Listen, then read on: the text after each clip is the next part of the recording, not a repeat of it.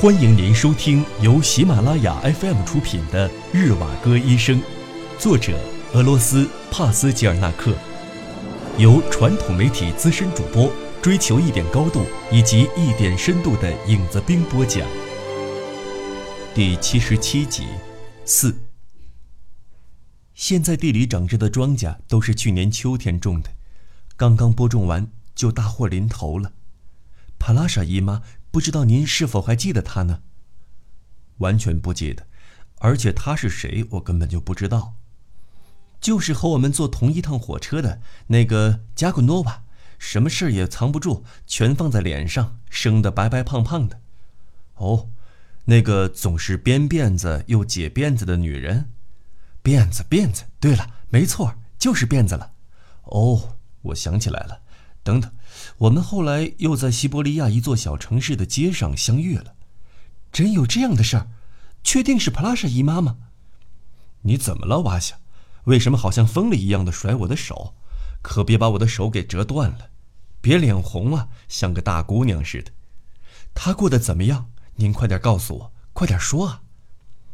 我们碰面的时候，她身体挺不错的，并且还提到过你们。我记得他说过，好像曾经住过你们家，又或者是到你们家里做过客，可能是我记错了，也说不定。是那样的，是那样的。他曾经住在我们家，妈妈和他就像是姐妹俩一样。妈妈待他很好，他话不多，勤快肯干，心灵手巧的。帕拉莎姨妈在我们家住的时候，家里整天欢声笑语的。后来关于他的闲言碎语太多了，让他很不好过。就不得不离开了维列杰尼基镇。村里有个长脓疮的男人，叫哈尔拉姆。他曾经追求过帕拉莎姨妈。这个人没有鼻子，并且最爱嚼舌根子。帕拉莎姨妈当然看都不会看他一眼，并且他对我怀恨在心，就专说我和帕拉莎姨妈的坏话。就这样，他不得不离开了。帕拉莎姨妈可能被他给折磨坏了，于是从此霉运就缠上了我们家。曾经在这附近发生过凶杀案，就在离这儿不远的地方，靠近布伊斯科叶村的树林子里，有一个孤零零的寡妇被人杀害了。那个树林里就只有她一户人家，她平时总穿一双男士松紧带的皮鞋。寡妇还养着一条凶恶的狗，拴在家门口，锁链很长，可以让狗在房子四周打转。她管那条狗叫大嗓门儿。他一个人就可以做得了家里的农活，根本用不着别人帮忙。但是出人意料的是，冬天来得那么快，雪下得特别早，他还没有把地里的土豆刨出来呢。于是他就到维列杰尼基镇寻求帮助，帮个忙吧。他说：“给你一份土豆也行，付工钱也行。”我毛遂自荐的去给他刨土豆，一到他那儿就看见哈尔拉姆已经到了。哈尔拉姆早就先我们赶到他那儿了。但是他却没有告诉过我，不过没有必要为这种事儿打架，所以我们俩就一起刨土豆。天气真是坏透了，雨和雪夹杂着，双脚还踏在烂土地里。我们就这样刨啊刨啊，烧了土豆的枯藤把土豆都烘烤干了。干完了所有的活后，他付给了我们工钱，对我们也没有半点亏待。哈尔拉姆被他打发回去了。但是他给我使了个眼色，推说找我有点事儿，让我留下来，或者之后再过来。几天后，我又上他家去了。我可不想，他说这些剩下的土豆被充公了。你是个不错的年轻人，我知道你是不会去告发我的。你看，什么事情我可都告诉你了。我原本想自己动手挖个坑，把土豆埋了，但是这天气可真是坏透了。等我想起来，已经太迟了，寒冬到了。我一个人不可能完成的，要是你肯帮我挖个坑，我绝对不会让你吃亏的。我们把土豆烘烤干了，就埋到坑里去。于是我就帮他挖了一个特别严实的坑，特意挖的上宽下窄，像个瓦罐而且还用烟把坑熏干熏热了。那天恰巧下着暴风雪，土豆被我们藏得很严实，并且在上面撒了些土，能想到的都做了，不留一点痕迹。挖坑的事儿，我当然没有和任何人说起过，就连妈妈和妹妹们也没有说起过，绝对不能将这件事情透露出去呀。恰巧过了一个月，寡妇家就被人洗劫一空了，听那些从布伊斯科耶村来的人说，寡妇家大门敞开，屋子里所有的东西都被抢光了，寡妇也不见踪影，大嗓门挣脱锁链跑掉了。就这样，又过了些时日，快到新年了，圣诞节前夕，正值寒冬大雪初融的日子，下起了倾盆大雨，土丘上的雪被雨水冲掉了，地面从雪里露了出来，大嗓门又跑回来了。用爪子一个劲儿地在地面上刨土，大嗓门刨土的地方就是之前我帮他挖埋土豆的坑，潮湿的泥土都被他刨开了，再往里刨土就露出了穿着男士松紧带皮鞋的寡妇的脚，真是恐怖极了。维列杰尼基镇的人都觉得寡妇很可怜，替寡妇做祷告，任谁也不会想到这是哈尔拉姆干的。再说，谁会怀疑到他的头上呢？怎么会是他干的呢？如果寡妇真的是他杀的，他怎么还有胆子敢留在维列杰尼基镇，并且在镇子里招摇过市呢？他肯定早就逃跑了。村子里喜欢看热闹的富农对这件杀人案拍手称快，因为他们好趁机把村里搞得人心惶惶。看吧，他们说这是城里人干的，这是杀一儆百。不要再偷偷摸摸的藏面包、土豆了，否则叫你们吃不了兜着走。但是城里的那些混蛋总是强调说是小树林里的强盗干的，就好像他们亲眼看见小树林里来了强盗。实心眼儿的人们呐！别再被城里人那些花言巧语给蒙蔽了。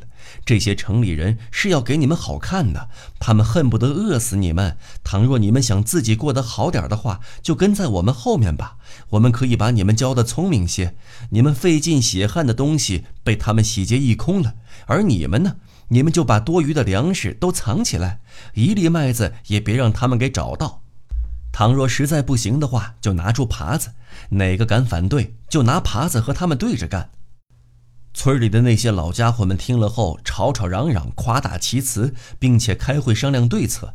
这些正好合了搬弄口舌的哈尔拉姆的意，他连忙将帽子揣在怀里进城了，将村里的事儿都告发了。村子里可是出了大事了，你们知道吗？但是你们为什么坐在这儿干瞪着眼睛看着呢？倘若要成立贫农委员会，您就说吧，我立即将他们划分开。但是他本人却逃离了我们的村子，之后便再也没有露过面了。后来所有的事情都顺其自然地发生了，没有谁暗中告发谁，任何人都没错。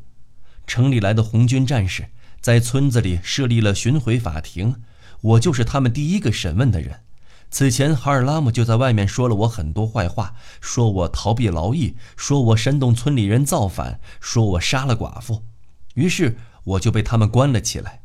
所幸的是，地板被我撬开了，我逃了出来，躲在挖磨石盘的山洞里。因为躲在那儿，自然没有看见在头顶上烧着的村庄。我妈妈跳进冰冷的河里，我自然也没有看见。所有的事情都发生的很自然。村里的人将红军战士安置在一座单独的住宅里，请红军战士们喝酒。他们一个个都酩酊大醉。夜里房子不小心着火了，住宅旁边的房子自然也被大火烧着了。村里的人看见房子着了火了，就都逃了出来。虽然谁也没有想过要烧死那些红军战士，但是他们却都被活活的烧死了。那些遭了火灾的维列杰尼基镇的人，并没有被任何人从烧焦的房子里赶出来，但是他们胆小怕事，自己逃跑了。那些黑心的富农们又造谣生事，说只有十岁以下的男人才能够活着，其他的男人全都得枪毙。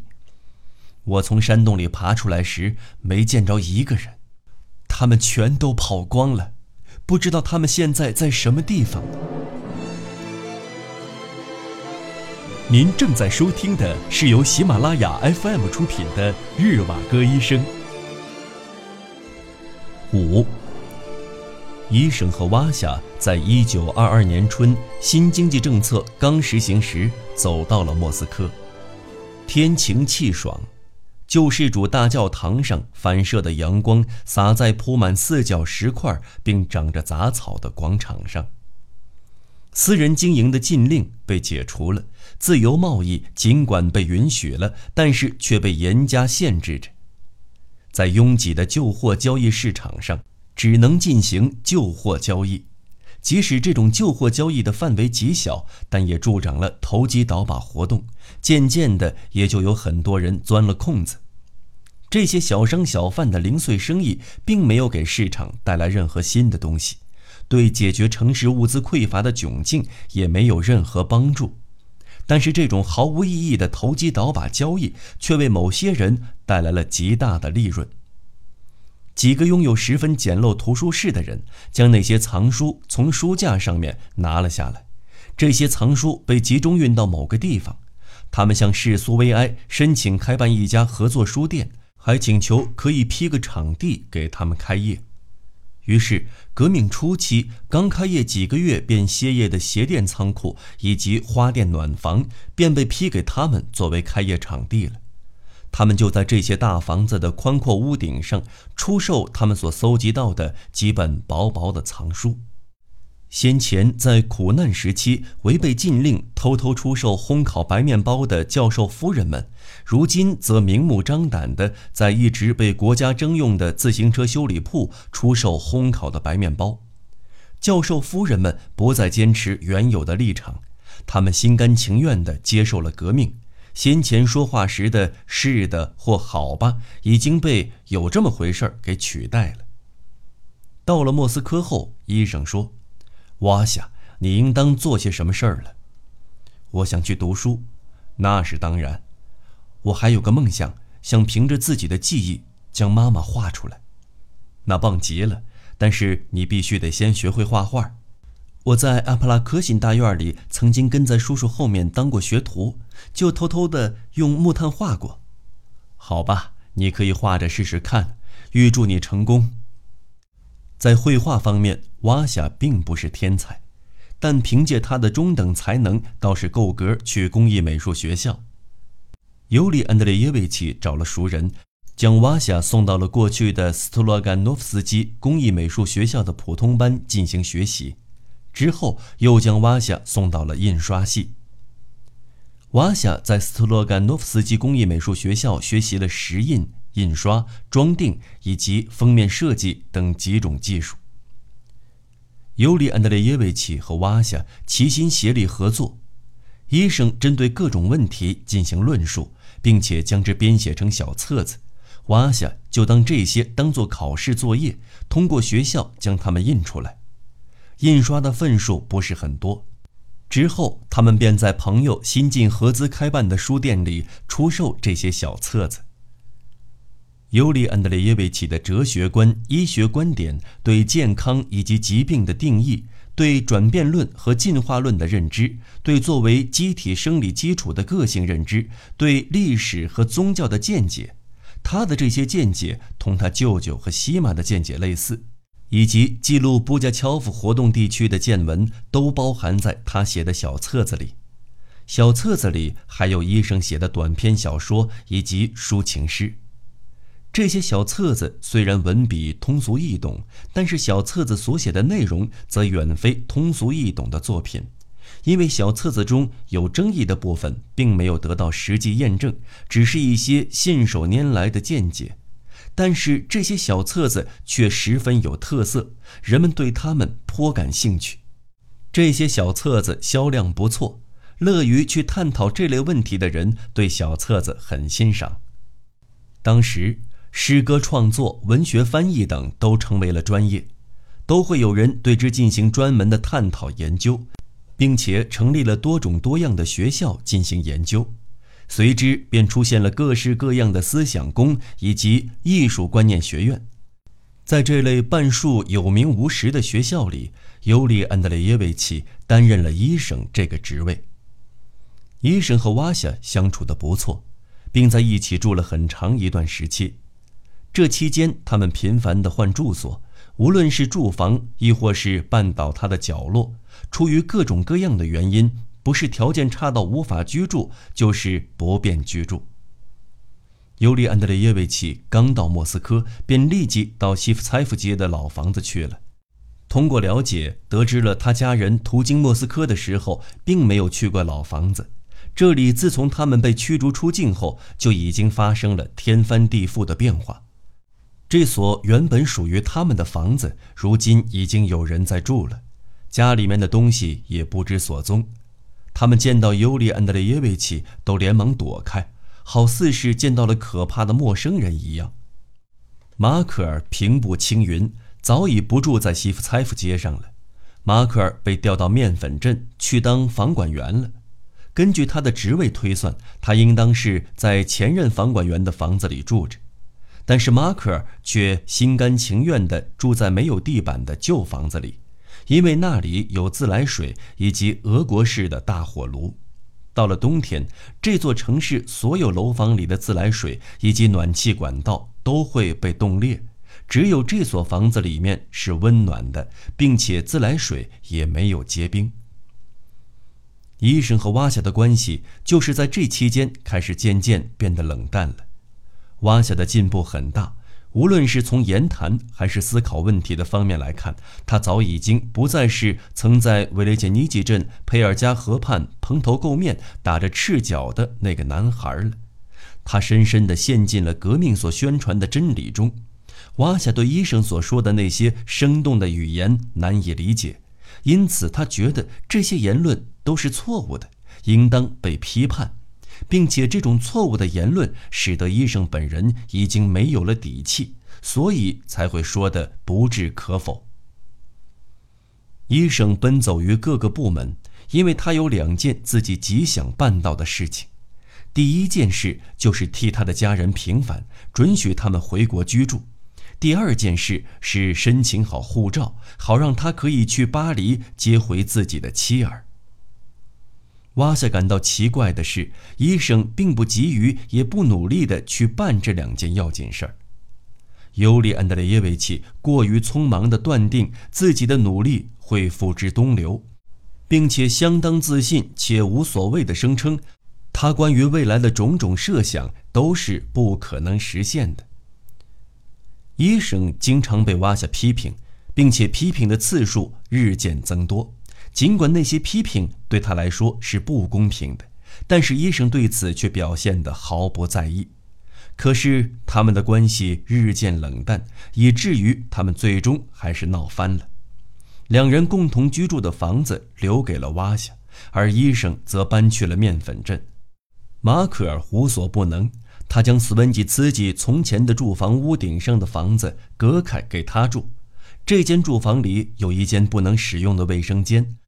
旁边还有一间一扇窗户的房间，以及一间歪斜的厨房。房间的过道就快要塌陷了，通道也是黢黑的，并且不知道能撑到何时。自从尤里安德烈耶维奇搬来面粉镇后，就不再行医了，变成了一个蓬头垢面、邋遢不堪的人，不再和朋友们见面，过着穷苦拮据的生活。听众朋友，本期节目到此播讲完毕，我们下期节目再见。